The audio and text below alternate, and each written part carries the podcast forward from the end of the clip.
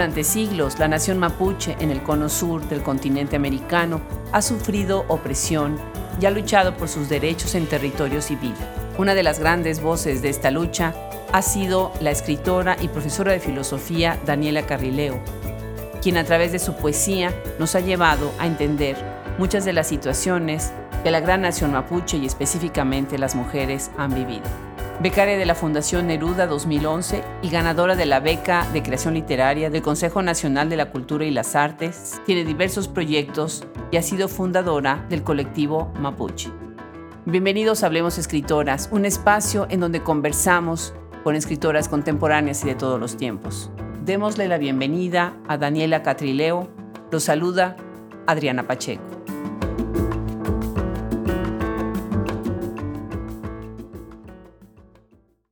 Ha sido un verdadero gozo este mes de diciembre aprender tanto de las escritoras chilenas y del talento que hay, la gran diversidad de temas, de preocupaciones sociales, culturales, estéticas que tienen ellas. Y hoy tenemos el gusto de recibir a una joven escritora, profesora además en la Universidad de Chile, es Daniela Catrileo. Muchísimas gracias, Daniela, por recibirnos el día de hoy hasta allá, hasta el Cono Sur. Mañum, gracias a ustedes por esta invitación. Me encanta, me encanta que empiezas diciendo algo en mapuche. Eso es una delicia. Qué lindo, Daniela. Cuéntanos, vamos a empezar por ahí con la primera pregunta. ¿Tú eres, tu familia y ustedes son originarios de la gran nación mapuche? Así es. Eh, bueno, voy a saludarte a Mapuzungún primero, Mari Mari Adriana. Espero que estés muy bien.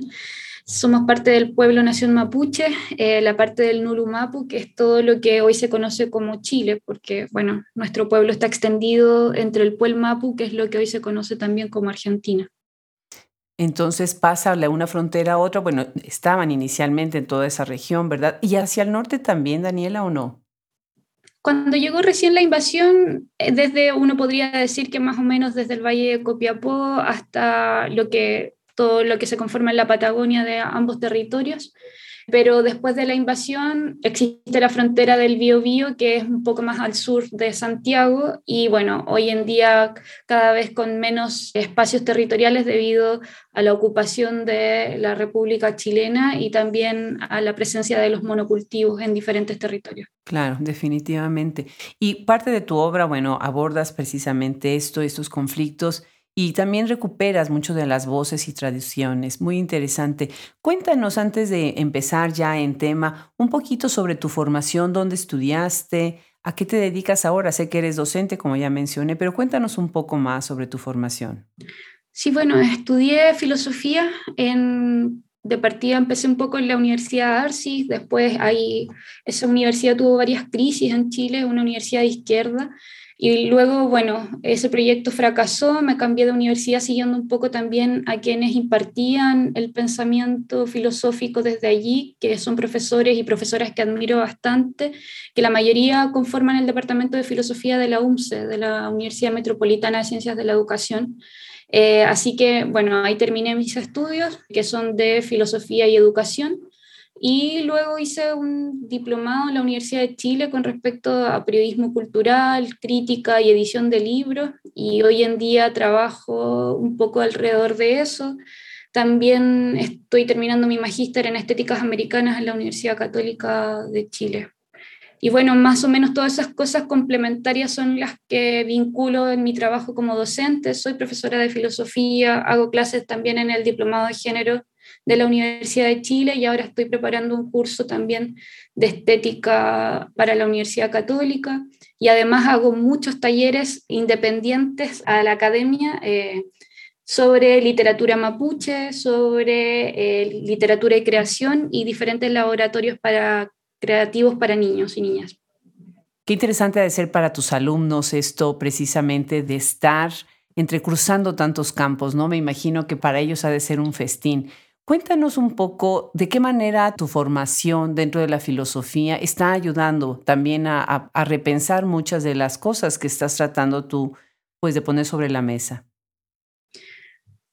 Yo en realidad siempre quise estudiar filosofía como por el cruce eh, y la hibridez del pensamiento que se podía generar también en ese espacio.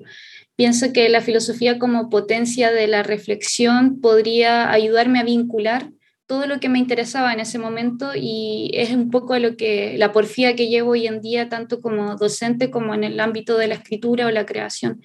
Creo que me interesan muchas cosas y en ese cruce justamente donde hoy trato de intervenir como entre el arte, la estética, la literatura y también asimismo como las posiciones políticas, ¿no? que finalmente también terminan siendo parte de nuestra resistencia colectiva. Claro, claro. Y ahorita que estás dando el curso de género y bueno, tu formación de género, me interesa mucho escuchar pues, tus comentarios sobre, pues, cuál es tu mirada sobre lo que yo llamaría los feminismos que estamos viviendo en este momento y dentro de cuáles epistemologías y genealogías tú te ubicas dentro de esta conversación de los feminismos. Sé que hay varias de tus fuentes, de tus puntos más importantes en donde centras más la atención, pero cuéntanos en general cuál es tu mirada sobre este movimiento que se está dando hoy. Bueno, sí, yo soy feminista y estuve en varios espacios feministas también, colectivos y secretarías de género que son importantes acá. Fueron importantes para pensar los primeros protocolos contra el acoso en las universidades en Chile Formé parte también de esas primeras secretarías mientras era estudiante eh, para conformar lo que vendría a ser después eh, la especie de reglamentación contra también tantas acusaciones que fueron en un momento la detonante para el gran movimiento feminista que hubo hace unos años acá en Chile. Y mm, en ese espacio de accionar político y de aprendizaje, colectivo, eh, me fui encontrando con otras compañeras y compañeros que estaban interesados también en justamente los vínculos con respecto a, nuestra, a nuestro origen. Y es ahí donde, digamos, me separo un poco del feminismo que se estaba llevando a cabo en la universidad, como en esa agitación militante más estudiantil, para conformar Reñintuleufu, que es el colectivo en el que estoy desde el año 2015, 2016 hasta hoy en día.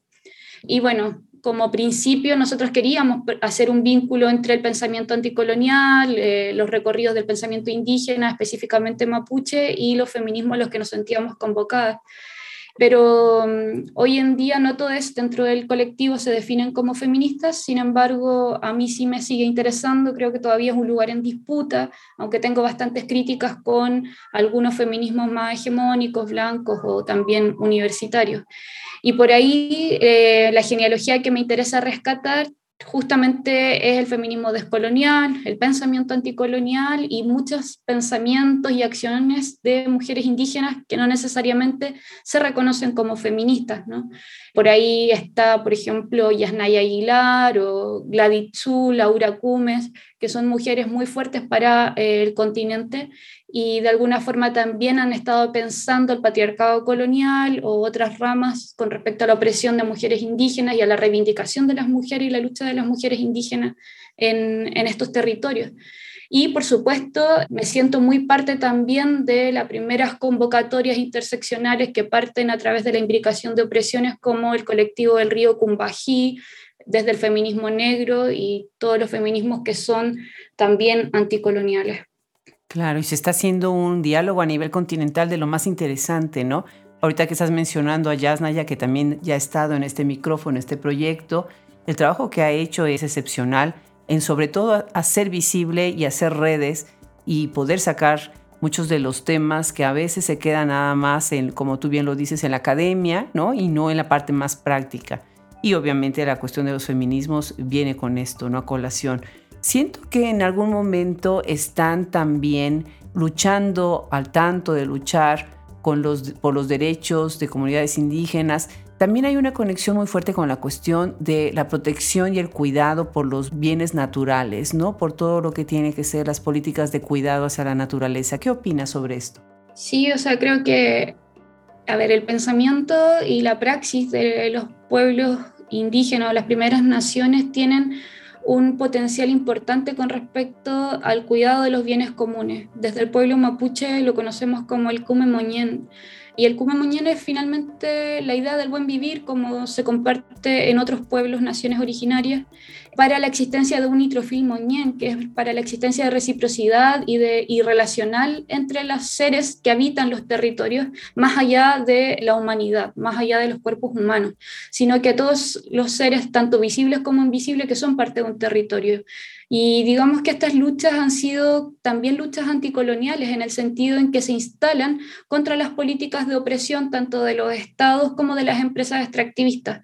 Y de alguna manera, todas estas luchas han estado también presididas por grandes mujeres. O sea, pienso, por ejemplo, en la lucha del agua en Bolivia, pero acá en estos territorios también está la lucha contra los monocultivos, contra también las hidroeléctricas y en Puelmapu, digamos, contra las petroleras. ¿no? Entonces, hay, una, hay un vínculo común de un deseo en contra de estas opresiones que se están llevando a cabo en los diferentes territorios como exterminio de una vida, ¿no? exterminio de un imaginario, porque finalmente es eso, o sea, exterminar una forma de vida.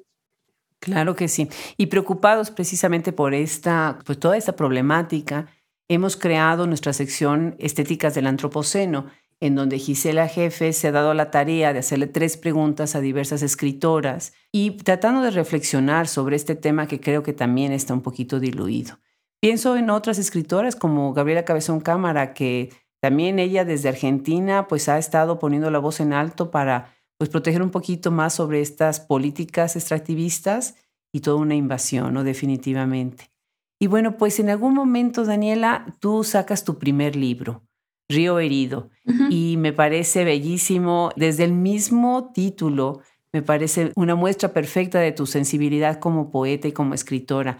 Platícanos cómo inicia Daniela como escritora. Bueno, mis inicios son desde hace muchos años porque escribo desde que soy muy niña, quizás un poco motivada por los diarios de vida que nos regalaban cuando éramos pequeñas. Ahí hay algo que, que empieza a detonar el pulso de la escritura y también desde que aprendí a leer un poco, siento que ahí hubo algo que, que no sé muy bien cómo explicar, pero era una necesidad de leerlo todo y ese impulso va tejiendo finalmente una, un deseo por la escritura.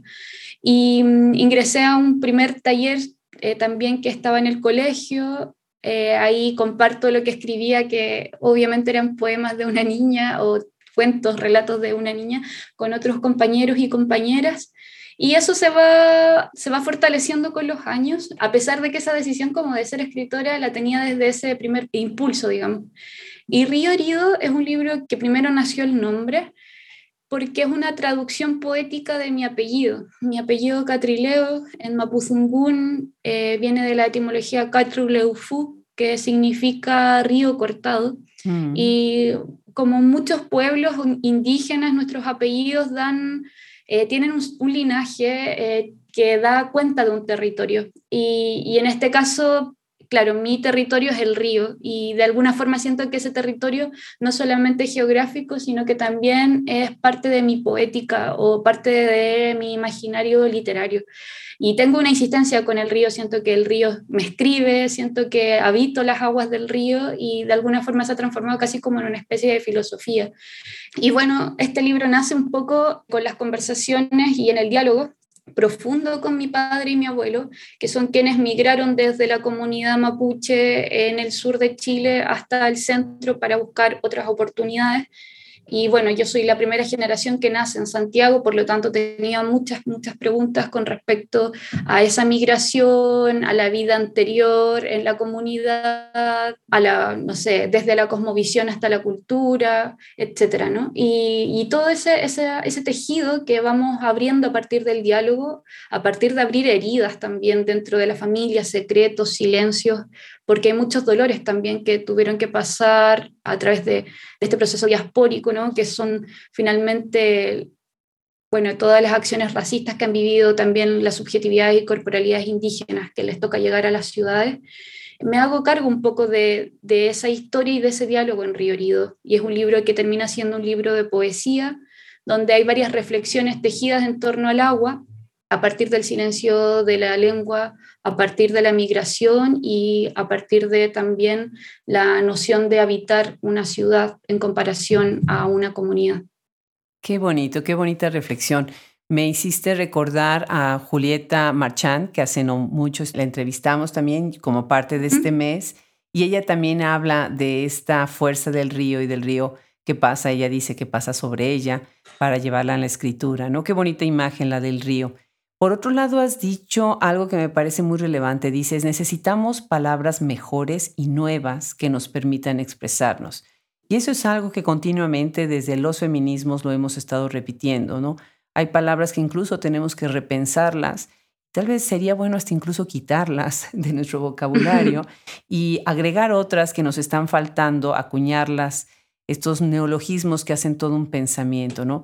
¿De qué manera crees tú que desde tu literatura puedes contribuir en esta creación de un nuevo vocabulario?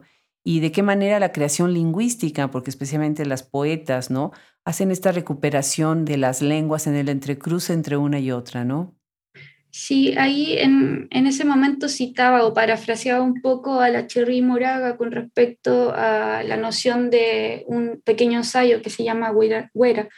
Y mm, de alguna manera en, la poesía yo creo que justamente una de sus potencias tiene que ver con la imaginación y ese intersticio que hay entre el pensamiento y la imaginación con los afectos. En mi caso, me interesa mucho el trabajo entre lenguas y todo lo que queda en los espacios fronterizos. Por eso también una de mis propuestas es recuperar algunas palabras en Mapuzungún para irlas instalando también dentro de la escritura, que es una forma de escribir como hablamos también. También es recoger parte de la oralidad y darlas como entretejerlas en la escritura, que no se vean forzadas, que no, sino que sean parte de una propuesta estética. Y creo que justamente esa propuesta estética tiene que ver más allá del propio significado, sino que incluso de la sonoridad, tiene que ver con una cadencia, tiene que ver con incluso una forma de tejer las palabras. Y sí, creo que justamente la poesía es un espacio donde aquello puede eh, llegar a crear, ¿no? Crear palabras nuevas, imaginarios nuevos y sonidos nuevos también. Claro, la sonoridad es algo que se ha remarcado tanto y bueno, con la belleza de, del idioma mapuche yo lo veo como es, de verdad, es una magia escucharla, es una belleza escucharla. Y bueno, pensando también en otro de tus libros, pues me pusiste a, recordar en mi formación dentro de las letras y la historia y bueno, pues obviamente las guerras floridas, ¿no? Para los que nos están escuchando, en este momento estamos conversando con Daniela Catrileo, escritora chilena, con una obra preciosísima y uno de sus libros se llama Guerras Floridas, lo que nos hace referencia a las guerras donde los prisioneros eran tomados para ser ofrecidos a Huitzilopochtli en el Templo Mayor. Nosotros eso lo aprendemos desde niños en el colegio y les extrañan el corazón, todas estas prácticas, ¿no? Que la idea realmente de las guerras como objetivo era conseguir víctimas, ¿no? Para el sacrificio, ¿verdad? Háblanos de esto y de esta manera como entrecruzas con este libro tuyo, Guerras Floridas. Sí, bueno, este libro parte justamente en un momento en que estoy leyendo mucho sobre las guerras floridas, eh, en paralelo a las crónicas de, y a las cartas de Cristóbal Colón. Y en una revisión o en un deseo histórico revisionista un poco sobre las formas de representación que tenían los invasores y los colonos con respecto a los pueblos indígenas y a todas las prácticas que es, rituales que existían previo a la, a la propia invasión colonial. Y a partir de esas lecturas un poco más académicas, intelectuales, también yo creo que uno va haciendo cruces, ahí también algo que a uno le agita a veces la escritura y, se va produciendo a sí misma. Entonces, eh, justamente en ese momento de ese tipo de lecturas, en Chile se vivía la revolución estudiantil del 2011.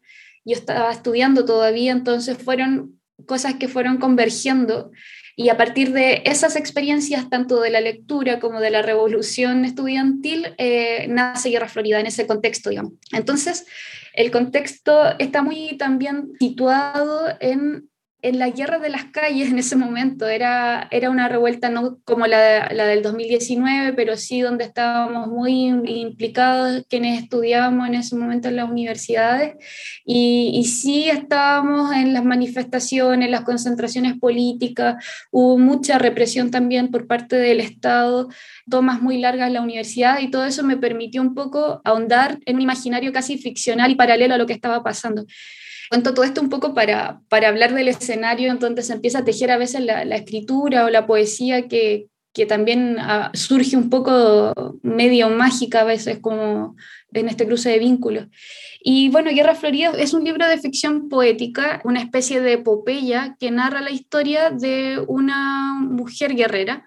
Ella atraviesa un poco el periodo de la invasión, primero con los primeros signos que aparecen, que es muy similar a los, a los signos que aparecen en los códices con respecto a los invasores que iban a llegar a Villa Yala y al darse cuenta de estos primeros signos se dan cuenta también que, bueno, que van a llegar los invasores y se preparan para la guerra.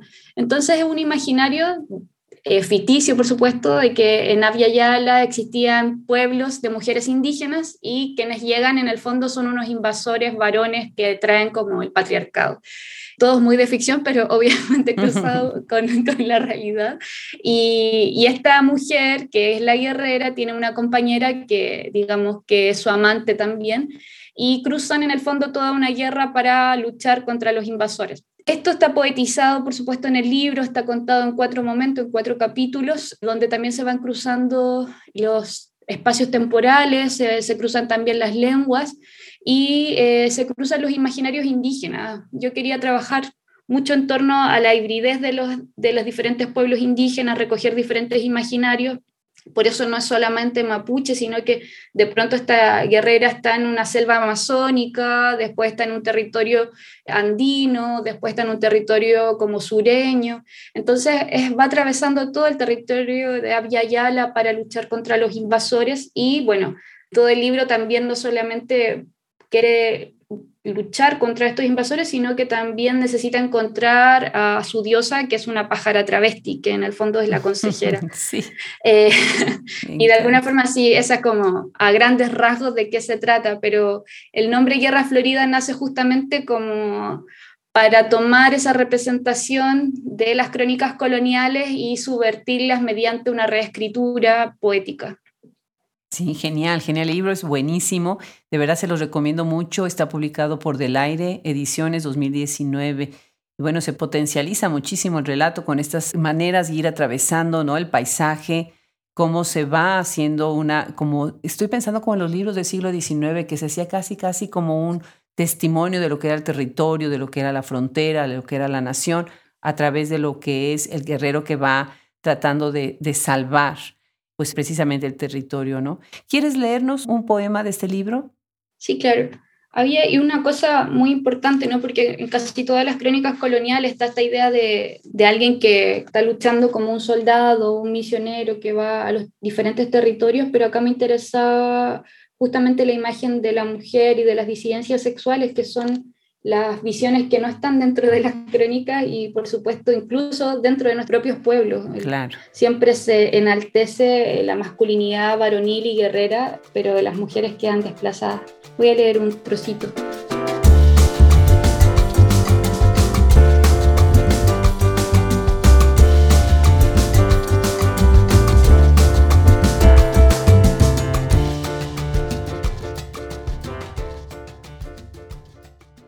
Ensayamos un escenario de griteríos para enojar a la montaña, con máscaras que tapizan vestiduras, pieles de fieras panterinas y nuestros corazones al centro.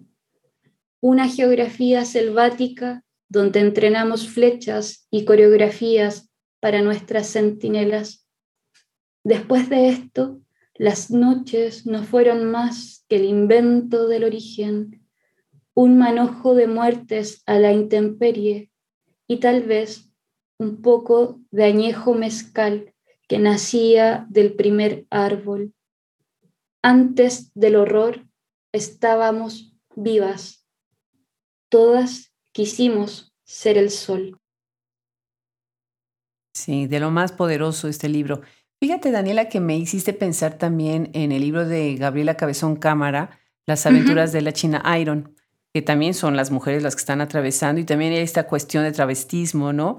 En toda la relación, no nada más de lo físico, sino también del lenguaje, ¿no? De las dos culturas. Muy interesante.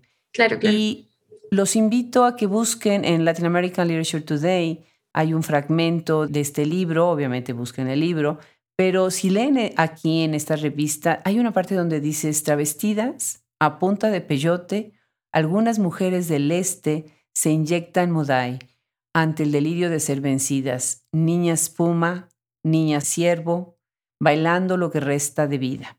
Y bueno, cuando leo estas líneas pienso en cuántas maneras hay de mostrar la violencia, la marginación de las mujeres que han sufrido a lo largo de los años, de los siglos, ¿no? de la historia. ¿Piensas que desde la literatura es posible crear una conciencia en las nuevas generaciones que a lo mejor ven todas estas cosas como distantes, ¿no? Como yo le digo a veces cuando daba yo clases a mis alumnos y me decían, es que para qué hay feministas. Y siempre yo decía, en tu burbuja, en tu burbuja las cosas están bien, ¿sí? Pero hay que romper tu burbuja para que veas realmente la realidad de lo que está sucediendo afuera, ¿no? Cuéntanos un poco sobre esta manera también de llegar pues a las nuevas generaciones. Sí, creo que hay algo importante que se puede hacer en la literatura y que tiene que ver con el juego de las representaciones también.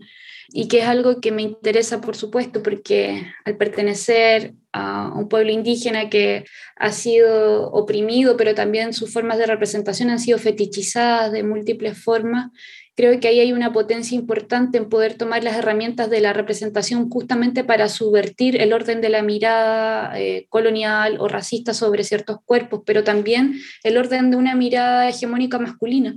Y de esta manera creo que en la literatura, al proponer nuevas historias o relatos o contrarrelatos, si lo queremos ver así, podemos también trabajar no solamente en, el contenido, sino que en la forma en que estamos expresándonos. Yo creo que, justamente en la poesía o en la literatura en general podemos trabajar estas formas estéticas para subvertir ciertas representaciones y de esta manera también proponer eh, nuevas formas de observar el mundo, nuevas formas de percibir el mundo. Claro que sí, qué magnífico lo que estás diciendo. Me quedo con esta idea muy importante, es tomar para revertir, ¿no? Para subvertir un poquito a partir del mismo lenguaje, muy interesante.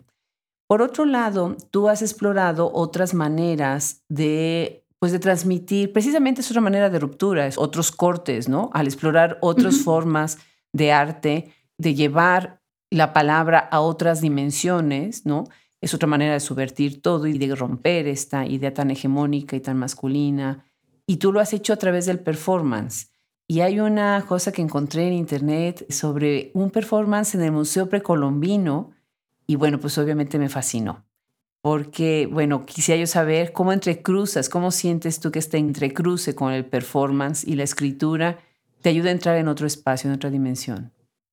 Sí, bueno, la performance creo que es un espacio más lúdico para mí en el sentido exploratorio. De alguna manera es como llevar la escritura al cuerpo de otra manera, o sea, si la escritura ya nos atraviesa el cuerpo, Creo que en el ejercicio como que el cuerpo es capaz de exponerse, donde el cuerpo puede tener otras formas de acercarse al espacio público, a los territorios, es a través de ejercicios de performance o de exploración, de intervenciones. Y mm, hay cosas que me, me interesaban como desplazar de la idea del libro o ir más allá del libro. Esa performance es una serie de intervenciones en torno al número de la ley antiterrorista que hice en diferentes espacios en Santiago. Uno es en el espacio del Museo Precolombino, que queda frente al Tribunales de Justicia, y hay también una intervención que hice en el río Mapucho y, bueno, otra que hice sobre mi propia piel. Son maneras, en el fondo, de transformar el número de la ley antiterrorista en Chile que lamentablemente a quienes más ha perseguido durante muchos años es justamente a personas pertenecientes al pueblo mapuche que están en reivindicaciones territoriales. Lamentablemente en Chile, si tú prendes, enciendes la, la, televisión o ves los medios de comunicación hegemónicos, todo el día nos están catalogando a quienes pertenecemos al pueblo mapuche de terroristas y ese es como el marco en el que somos leídos hoy en día. Entonces, no es menor que muchos de nuestros prisioneros y prisioneras políticos mapuche eh, estén bajo estas causas.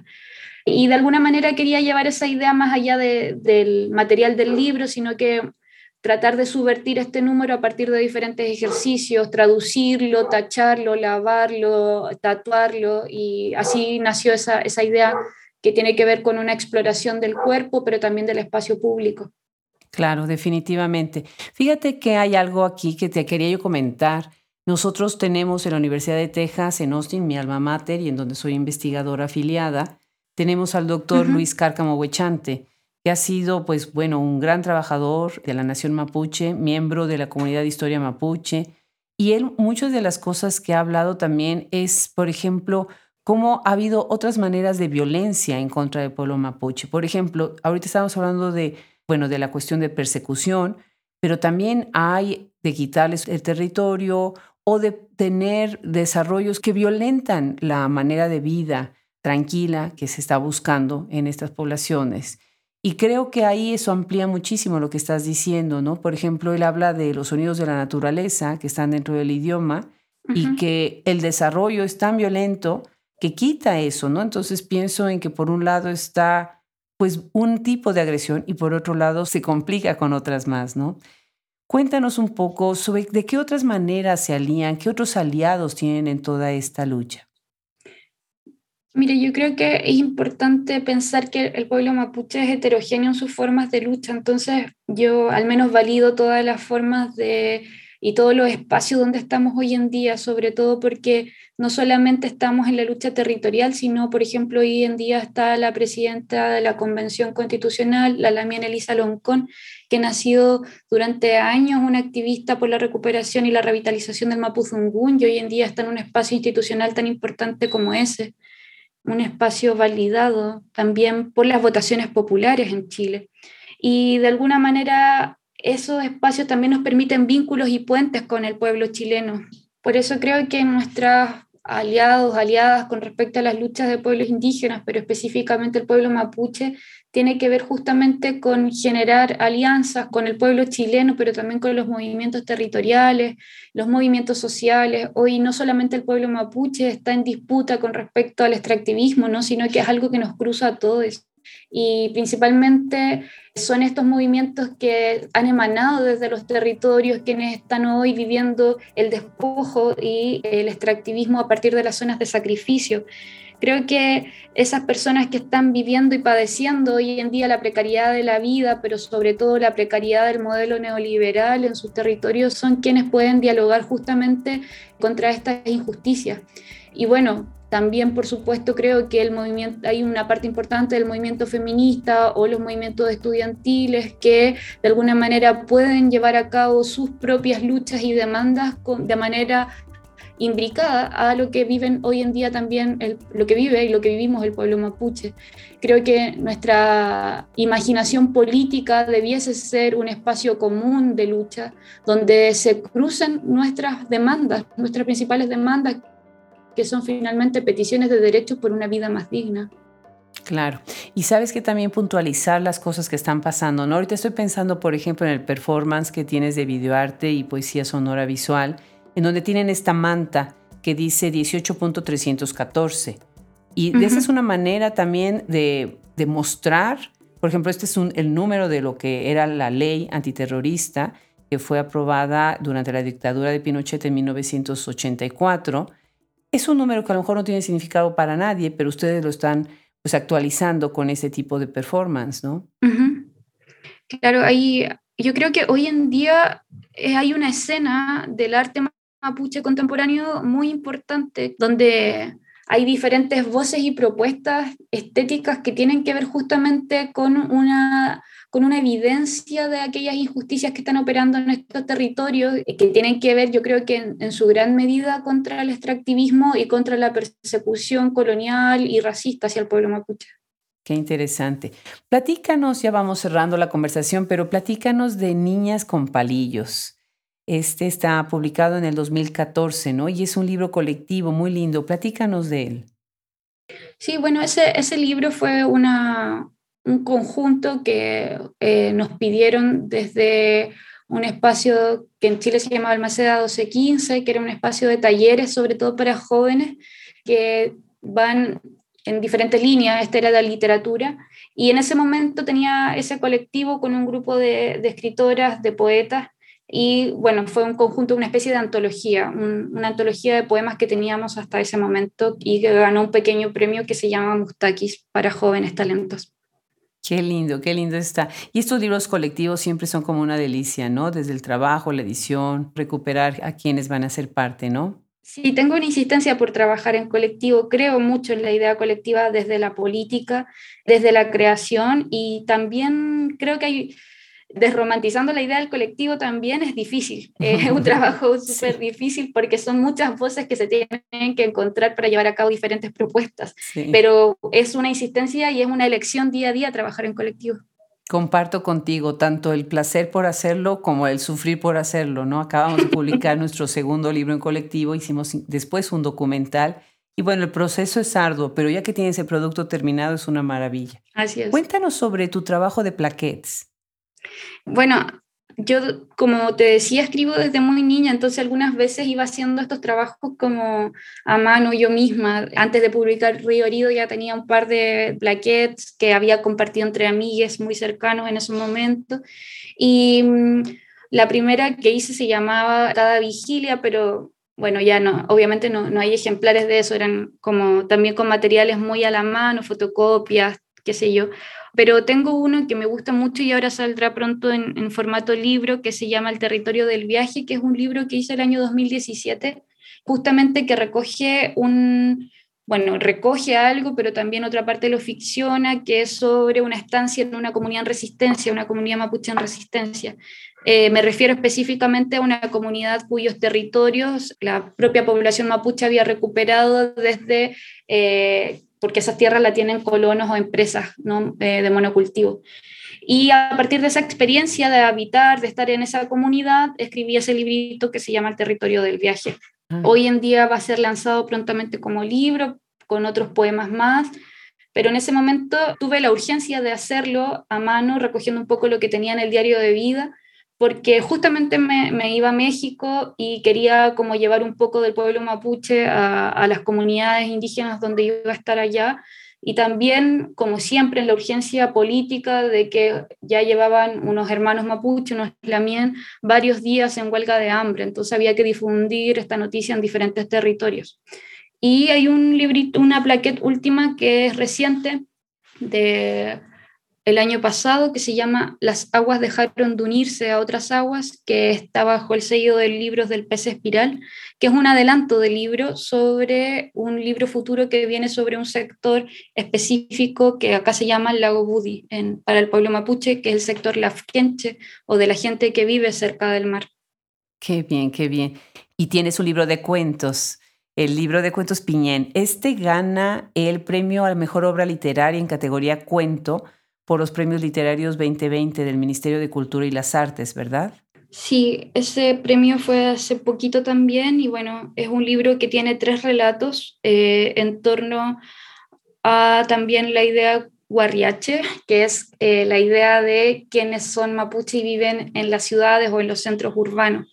Está contado desde la visión desde una niña, después desde un adolescente y después de alguien que va camino hacia la adultez bueno, con varios personajes, pero específicamente situados territorialmente en la periferia santiaguina, que, bueno, hablaba hace un rato atrás de la fetichización hacia los pueblos indígenas, pero una de aquellas observaciones tiene que ver justamente con pensar que los pueblos indígenas solamente habitan comunidades territoriales indígenas, pero el pueblo mapuche, casi el 60% de su población vive en diferentes sectores de Santiago. Entonces yo creía en ese momento y lo sigo creyendo que faltaba relatos en torno a esa vida periférica en la ciudad que justamente hace el cruce entre las poblaciones populares con el pueblo mapuche. Pues qué atinado, qué bien, porque sí, la verdad es que con eso nos van quitando la ignorancia, ¿no? Es una manera también de hacer visible cosas que con estereotipos y con ideas preconcebidas se nos quedan grabadas, ¿no? Definitivamente. Y por otro lado, ya para terminar, quisiera que nos contaras en qué estás trabajando ahora. Ya veo que tienes muchos proyectos y además, bueno, pues vienen otros libros en camino. Cuéntanos un poco más. Sí, estoy trabajando en varias cosas. De hecho, estoy trabajando en un documental que se llama Archipiélago, que reúne las cotidianeidades y los procesos escriturales de diferentes escritoras mapuche. Estoy trabajando también en una novela, en un librito que, que viene en paralelo a una tesis y en paralelo también acabo de dejar de trabajar ahora hace unas semanas atrás en el encuentro de arte contemporáneo mapuche que conformamos también con el colectivo en el que trabajo, que es Rañin Tuleufu. Y bueno, se viene también un catálogo sobre esas obras de artistas contemporáneos pertenecientes al pueblo mapuche en mediación con otros espacios territoriales. Así que eh, en eso y la continuidad del taller de literatura mapuche que tengo para jóvenes, que son más o menos 15 personas con las que nos vemos todos los miércoles. Qué bien, qué bien. Pues qué actividad. Daniela, qué gusto. Te felicito de verdad por tu valentía, por la manera en que trabajas, el talento también desde tu estética como escritora, como poeta. Muchísimas gracias. Estoy feliz de haberte tenido en Hablemos Escritoras. Mañón, Mati Adriana, por la invitación a este espacio de de diálogo y de dragón de encuentro. Muchísimas gracias. Ya me dejas con la curiosidad de que tengo que aprender más. Un abrazo muy grande hasta el Cono Sur. Salud, gracias.